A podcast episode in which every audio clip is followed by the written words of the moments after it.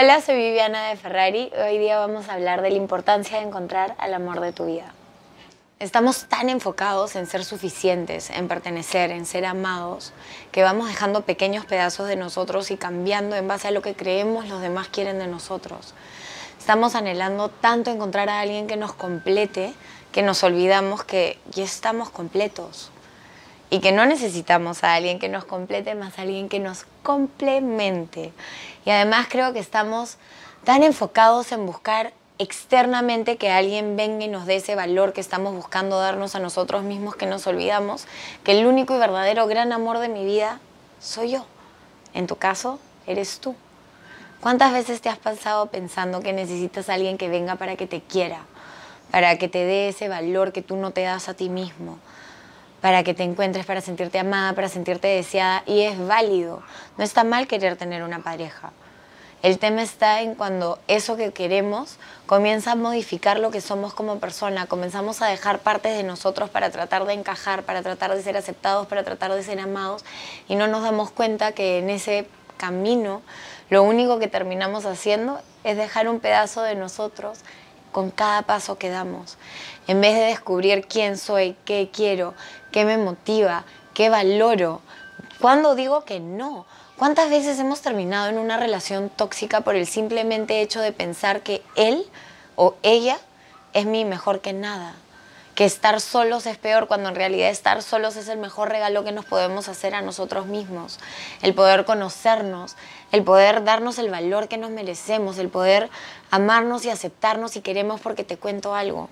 Hasta que tú no llegas a ese nivel de amor y aceptación propia, lo más probable es que termines en relaciones que hasta cierto punto te hagan daño o que no sean lo que estás buscando, porque no puedes ser tú 100%, porque tú no te aceptas 100%, por ende hay partes de ti que sigues escondiendo y si eso es amor, entonces, ¿qué estamos haciendo?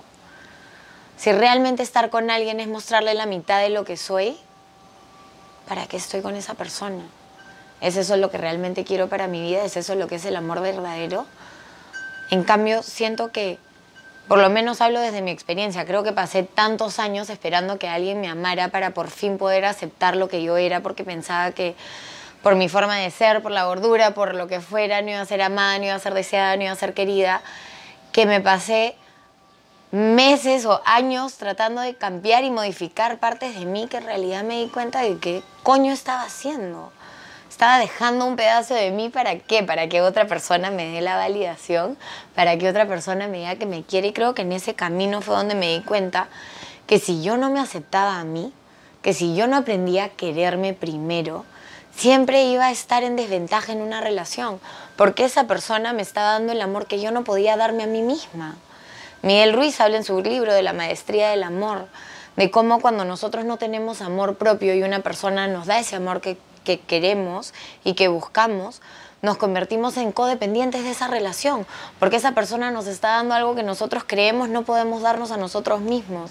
Y usa la analogía de que nuestro corazón es como un horno de pizzas y nosotros somos mendigos hambrientos y que no nos damos cuenta que tenemos la capacidad de crear esas pizzas que necesitamos para alimentarnos.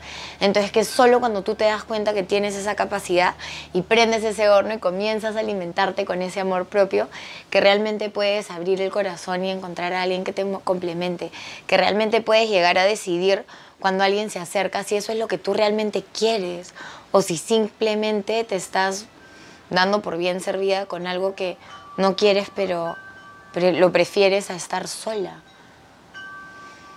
¿Qué estás haciendo tú con tu vida? ¿Qué es lo que estás buscando?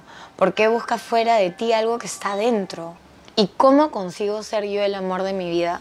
El primer paso es conocerte, pero conocerte más allá de lo que crees que eres, conocerte más allá de lo que te enseñaron que seas, sino realmente preguntarte qué cosas me gustan de mí, qué cosas valoro, qué cosas a lo mejor no he hecho por miedo al que dirán los demás, qué me gustaría hacer, cuáles son mis sueños, qué es lo que quiero lograr, por qué quiero las cosas que quieres, porque además, sabes que la mitad de las cosas que queremos, las queremos por lo que creemos nos van a hacer sentir. Entonces, ¿qué estás proyectando en una relación? Porque si tú estás esperando que alguien llegue y te haga sentir completa, estás cagada. Porque si no te das cuenta que tú ahorita, en este momento, aquí y ahora, ya eres completa, puedes tener defectos, puedes tener carencias, puedes tener creencias limitantes, puedes tener lo que tú eras, lo que tú quieras, pero estás completa. Entonces, ¿qué es lo que buscas en una relación? ¿Quién eres? Conócete y conócete más allá de todos los juicios que tengas de ti. En todos los capítulos anteriores hemos hablado de crecimiento personal, de amor propio. Escúchalos, busca diferentes metodologías que te ayuden, mírate al espejo, repítete afirmaciones, mírate más allá de esos defectos que puedas ver que no te gusten. Deja de mirar el defecto. Comienza a mirar eso que sí te gusta, comienza a mirarte a los ojos y trata de ver más allá de tu cuerpo físico, más allá de las creencias limitantes que tengas sobre ti mismo, porque te aseguro que hay mucho más. Y si preguntas a la gente que te rodea, te aseguro que ellos ven cosas en ti que tú ni siquiera crees podrías tener. Y lo más loco es que son tan parte de ti, pero no puedes verlas. Entonces hasta que tú no puedas ver tu luz, hasta que tú no puedas ver quién eres realmente, buscar una pareja es simplemente buscar a alguien que me dé lo que yo creo no poder darme. Si yo no aprendo a enamorarme de mí, si yo no aprendo a quererme y amarme y a valorarme y a saber poner límites, porque es parte de también.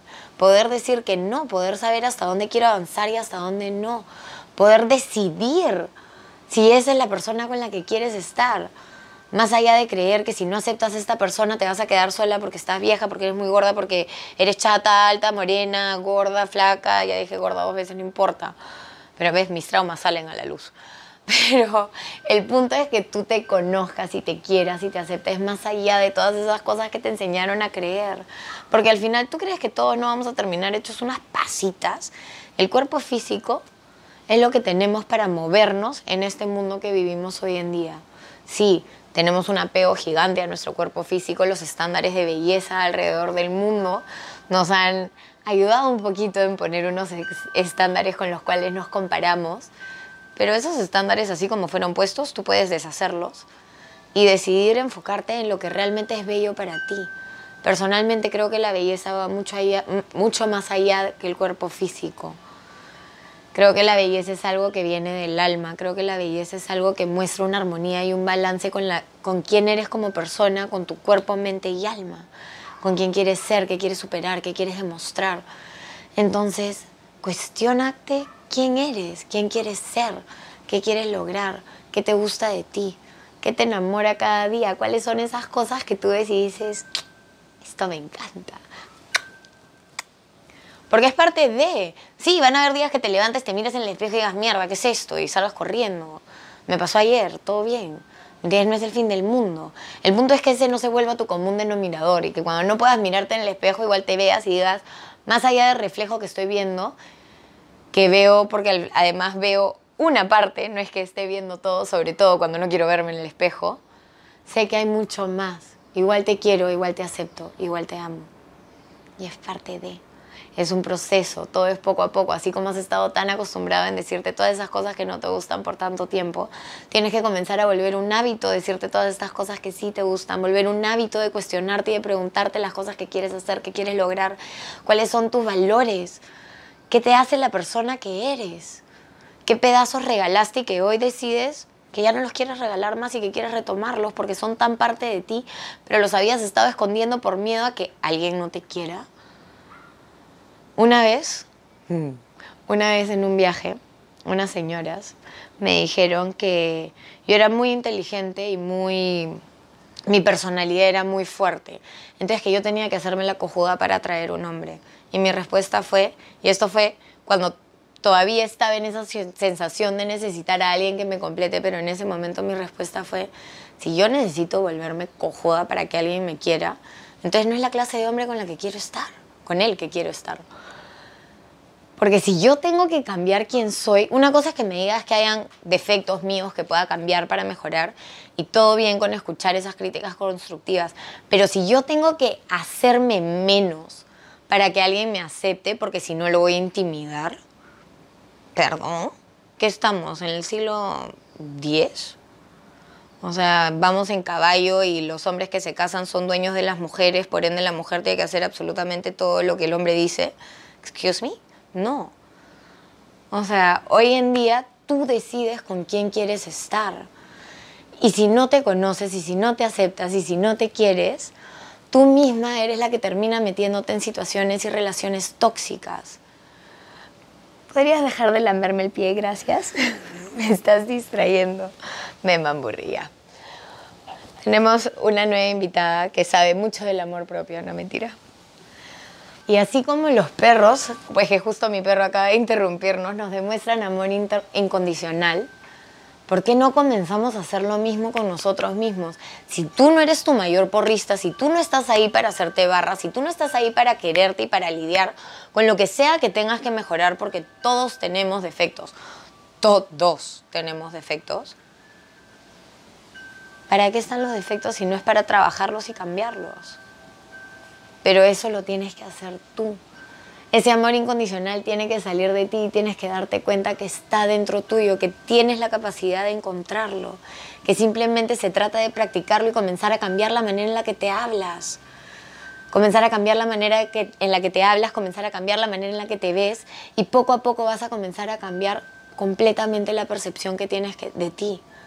Yo pasé de odiarme a quererme con este tipo de ejercicios. Y son tan simples que parecen estúpidos. Pero si tú no te hablas a ti misma, que para esto te hablas a ti misma todo el tiempo porque tienes más de 60.000 pensamientos diarios, con la diferencia que no controlas cuáles son y no le prestas atención y simplemente sientes la emoción después y te sientes bajoneada y después no sabes por qué estás bajoneada. ¿A qué estás haciendo? Lo mismo teniendo todos esos pensamientos diarios, pero controlando qué es lo que te dices, diciéndote algo que te sume, diciéndote algo que, que, te haga sentir bien, diciéndote algo que te ayude a eventualmente encontrar al amor de tu vida y eventualmente encontrar esa persona que te complemente, sabiendo que estás completa, sabiendo que no necesitas alguien que te haga una, porque ya eres uno, la media naranja, ni que fuéramos mitades, ¿acaso nos han cortado por la mitad para meternos en dos? No. Entonces, ¿Por qué seguimos buscando este concepto equívoco de que una pareja tiene que llenarme y tiene que hacerme completo? Es como, what the ¿qué estamos pensando? Pongamos un poquito de nuestras partes, no seamos tan knock, knock, knock. Así que ya sabes, todo está dentro tuyo y te invito a amarte cada día un poco más, paso a paso, un día a la vez, una cualidad a la vez, y darte cuenta que ese amor incondicional, que ese amor de tu vida, eres tú y nadie más que tú.